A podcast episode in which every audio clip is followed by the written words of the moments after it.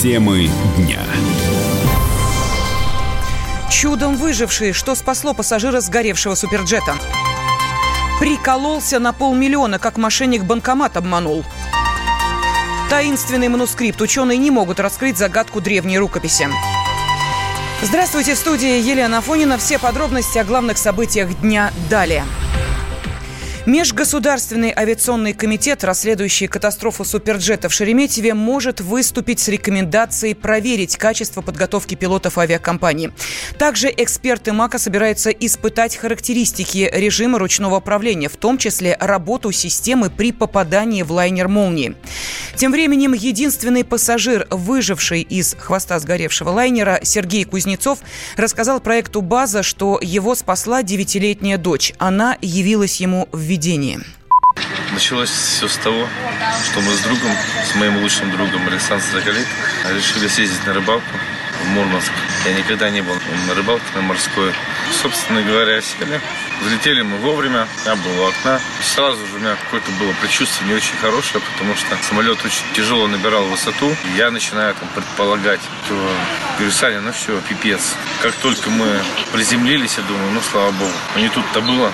Самое страшное началось там уже позже, когда его опять подбросило вверх. Ну, мне сразу стало все понятно, что катастрофа неизбежна. Когда я упал вниз, все просто на карачках там ползали, хватали там частички кислорода. У меня там появилось видение, видели зеленого поля, освещенное солнцем. Я вижу свою дочку, девятилетнюю, в белом платье, белые волосы. Она кричала мне, бабочка, не умирай. Я не знаю, что со мной произошло, но у меня была какая-то бешеная концентрация сил. Я понимал, что я на грани смерти, но я также понимал, что я любыми путями должен выжить. Я понял, что раз путь загражден, значит, люди просто выходили со своих мест в проход чтобы выходить на выход там дальше, я набрал воздуха, что есть мочи, и решил пойти на риск, ползти по сиденьям, которые были свободны, по стороне, где как раз был самый основной очаг пожара, со стороны левого крыла, когда уже горел там пластик, была черная там коп и так далее. Потому что я надеялся только на это. По головам ты не пойдешь. Я опирался задними ногами за спинки, а передними руками хватался за следующие спинки, как бы и просто перебирался с кресла на кресло. И так случается просто, что перед моими глазами выстреливает люк. А две недели назад, до поездки еще мне снился сон, что я как раз лечу на самолете, я разбиваюсь на самолете. Он просто хвостом упал вниз. Резко появляется то же самое поле, то, что у меня было в видении. Это зеленое поле. Я думал, что вот это рай, наверное, начинается. На работе общаюсь. И вот сон приснился, что я разбился на самолете. Вот думаю, лететь, не лететь. Да ладно, тебе все нормально будет. Самолет загорелся при аварийной посадке в Шереметьеве 5 мая. Погиб 41 человек. Молния поразила лайнер через 15 минут после взлета, но эксперты приходят к выводу, что к катастрофе привели действия пилотов.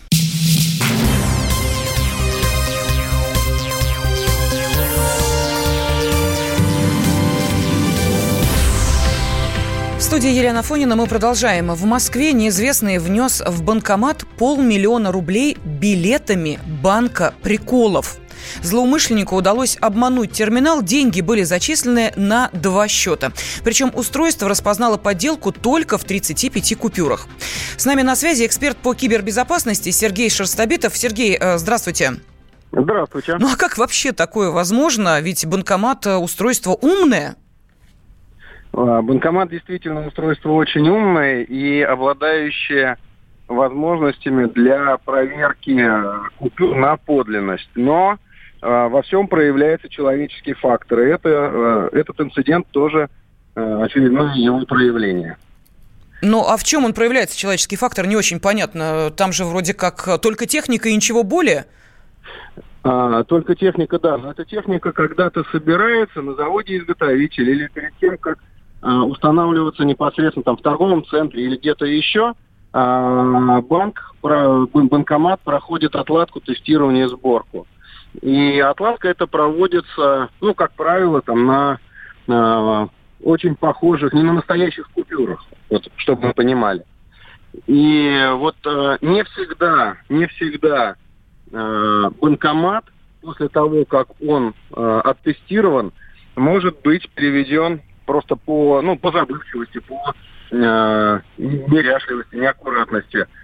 соответствующих людей, которые за это отвечают, переведен, скажем так, в боевой режим. В режим, когда он должен проводить валидацию купюр. Подождите, но в таком случае, э, если в принципе такая э, опасность есть, что банкомат э, принимает фальшивые купюры, значит, уж простите меня, он их и выдает тем, кто приходит снимать деньги? Ну, когда он их принимает, он их, конечно же, раскладывает по определенным ячейкам. И теоретически может случиться вероятность того, что такая купюра э, найдет своего обладателя уже совершенно ну, будучи там легальным э, незлоумышленником. Так, хорошо. Добропорядочным гражданином. А что в таком случае добропорядочному гражданину делать? А, добропорядочному гражданину, в том случае, если это случится, нужно просто обратиться в банк и сказать о том, что э, в такое-то время были сняты купюры, вот они поддельные, и с большой вероятностью это случится, ну, не только с ним. Но я повторюсь, что это все-таки исключение из правил, потому что э, ну, это, это очень, очень редкие, очень редкие ситуации. И здесь причиной может быть либо сговор с обслуживающей организацией, ну там с представителем компании, которые обслуживают эти банкоматы. Потому что, как правило, не сами банки осуществляют обслуживание. Вот. А, ну и есть еще одна тонкость, вот, а, с которой, может быть, вы тоже сталкивались. А, когда мы обращаемся в отделение банка, допустим, в автоматическом режиме, э, режиме стараемся, пробуем погасить кредит и вносим определенную часть денег. Вы наверняка сталкивались с ситуацией, когда некоторые купюры не принимаются, возвращаются. Да, да, да. Да, это вот тоже своего рода проявление э, системы безопасности. То есть ее можно сделать совсем э, жесткой, но тогда купюра с э, изгибами, с заломами, может быть не принята. Понимаете, вот здесь вот нужно искать определенный баланс между э, чувствительностью аппарата и количеством, скажем так, ложных срабатываний. Угу. Сергей, финальный вопрос. Скажите, пожалуйста, вот если человек обнаружил, ну, не знаю, вот то, что банкомат ему выдал такую купюру, а, нужно что, сфотографировать себя на э, месте с этой купюрой или бежать в банк? Но тогда как вы докажете, что вы сами не подменили эту купюру? А, еще раз повторюсь как правило, сейчас каждый банкомат ведет запись э, того, что происходит. То есть каждый клиент, который подходит, он остается в памяти банкомата, э, в том числе для расследования подобных ситуаций. И достаточно обратиться в банк, сообщить о том, что э, об, происходил с, э, съем денег с карты в такое-то время, и была выдана э, поддельная купюра. Соответственно, банк, банк, конечно же, это заявление примет и э, угу. проблему клиента должен решить. Спасибо большое. С нами на связи был эксперт по кибербезопасности Сергей Шерстобитов. Ну, в общем, проверяйте деньги, не отходя от кассы. Кстати, вот этот злоумышленник, о котором мы говорили, не автор воровской идеи. Еще в прошлом году в Петербурге мошенники скормили банкомату билеты банка приколов на 5 миллионов рублей.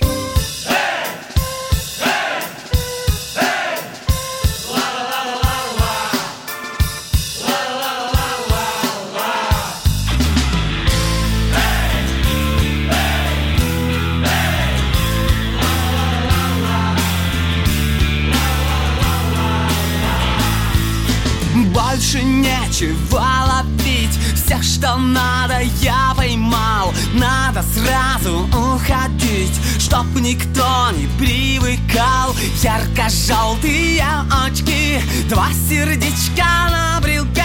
Развеселые зрачки Твое имя на руке. Районы, кварталы, жилые массивы ухожу, ухожу красиво. Районы, кварталы, жилые массивы. Я ухожу, ухожу красиво. У тебя все будет класс будут ближе облака. Я хочу, как в первый раз И поэтому пока Ярко-желтые Развеселые зрачки Я шагаю налегке